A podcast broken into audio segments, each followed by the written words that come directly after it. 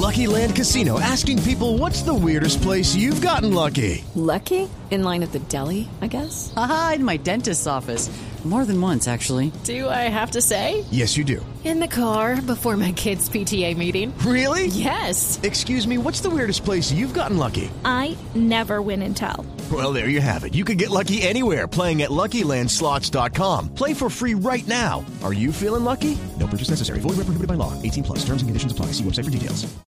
Bueno, no, yo tenía varias recomendaciones, pero inicialmente quería mm, comentar algo que se ha perdido muchísimo y es la labor del librero. Yo no sé qué tanto y qué tan frecuentemente vayan ustedes, María Clara, Tito y Natalia, a la librería, eh, pero sí quería hacerles una pregunta. Sí. Cuando van a la librería, ¿se sientan a conversar con la persona que los atiende?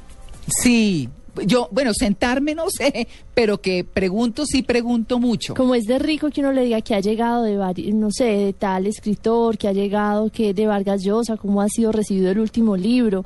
Sí, yo sí converso. Claro, o, o que usted va a buscar Bueno. sobre un tema y entonces a mí me encantan esas mesitas eh, que ponen muy al estilo Barnes and Noble o los o los sofás, las poltronas y eso que se sienta Sí. uno y pone lo que de pronto puede comprar, los ojea, los mira y se le va un No, rato. esas librerías No, con sabes. encanto es lo mejor Sí, sí, que sí. puede haber.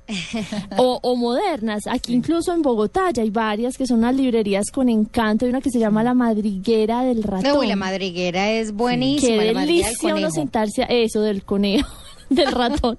El ratón. Qué, delicia María, sentarse ahí en las mesitas, en el, en el sol y sentarse a leer ahí. eh, y uno siente un ambiente diferente, el olor al libro que es tan especial. No, muy rico.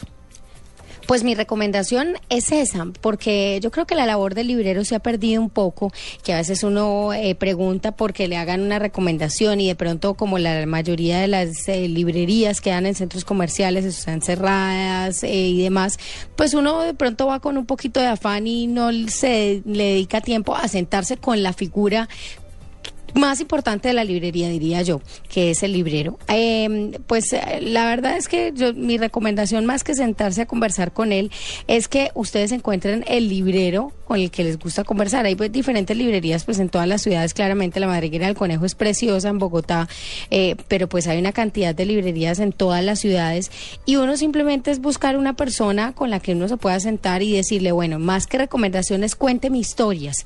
En Medellín hay varias muy particulares, hay eh, Palinuro, es una librería preciosa, por ejemplo, y uno se sienta con el librero a que le cuenten las historias, no solamente de los libros y de los autores, sino de cómo esos libros han llegado a la librería. Me refiero a- a anticuarias, por eso me refería a ellas, porque son libros que son de segunda mano, que tienen dedicatorias, entonces tienen historias por contar. Yo creo que eh, ir y comprar el libro también hace parte de la misma lectura. Es decir, si usted va a la librería y no solamente lee la sinopsis y se lleva el libro para la casa, sino que se sienta con el librero a que le diga qué tipo de gente se ha llevado ese libro, quién es el autor, qué sé yo, la mayoría de los libreros, eh, pues además de prepararse bastante, tienen unas anécdotas muy curiosas. Entonces, si usted se siente a conversar con él, va a llegar a la casa con muchísimo más gusto a leerse ese libro que compró. Y mi recomendación de hoy es esa, que uno busque el librero de confianza, que, que por lo menos se ponga en la tarea de encontrar una persona que le pueda hacer recomendaciones y que le pueda conversar cuando usted compre su libro y pues que siga yendo donde él frecuentemente, porque el librero y la figura de él no puede perderse. Señora. Bueno, se nos fue Amalia la- se nos cayó. fue, se nos fue Amalia. no, aquí sí. estoy. Ah, es que se nos fue un ratico el sonido, Amalia. Ay, que bueno, no, yo me, al final el único mensaje y lo más importante es que no se pierda la figura del librero, que es lo que me refiero y lo que quiero pues como dejar en mi recomendación de la biblioteca hoy, que uno encuentre una persona importante que le recomiende sus libros y que ir a la librería se convierta también en todo un plan para sentarse y tertuliar. Ay, es una delicia. Además, ¿qué tal uno tener la memoria de un librero? Estoy buscando un libro de X cosa.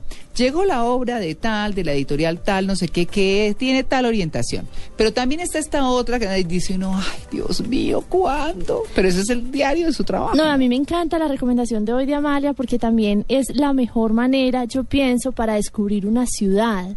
Mucha gente dice a través del metro o a través de los lugares turísticos, pero cuando uno va, por ejemplo, a Barranquilla y ve cuál es la librería con encanto que hay o en Barranquilla o en Manizales o en otro país, en, por ejemplo, Sevilla, Madrid, está lleno de unas librerías bellísimas. En Cartagena, en Cartagena, en la ciudad amurallada, ahora hay dos librerías, no tengo presente el nombre, pero ahí eh, en una de las esquinas, eh, como Abaco. Abaco. Se Qué llama Abaco. linda esa Es librería. Una librería preciosa, sí. Es una muy buena recomendación, Amalia, porque es una forma de conocer a la ciudad a través de sus librerías con encanto. No, delicioso. 7 y 58.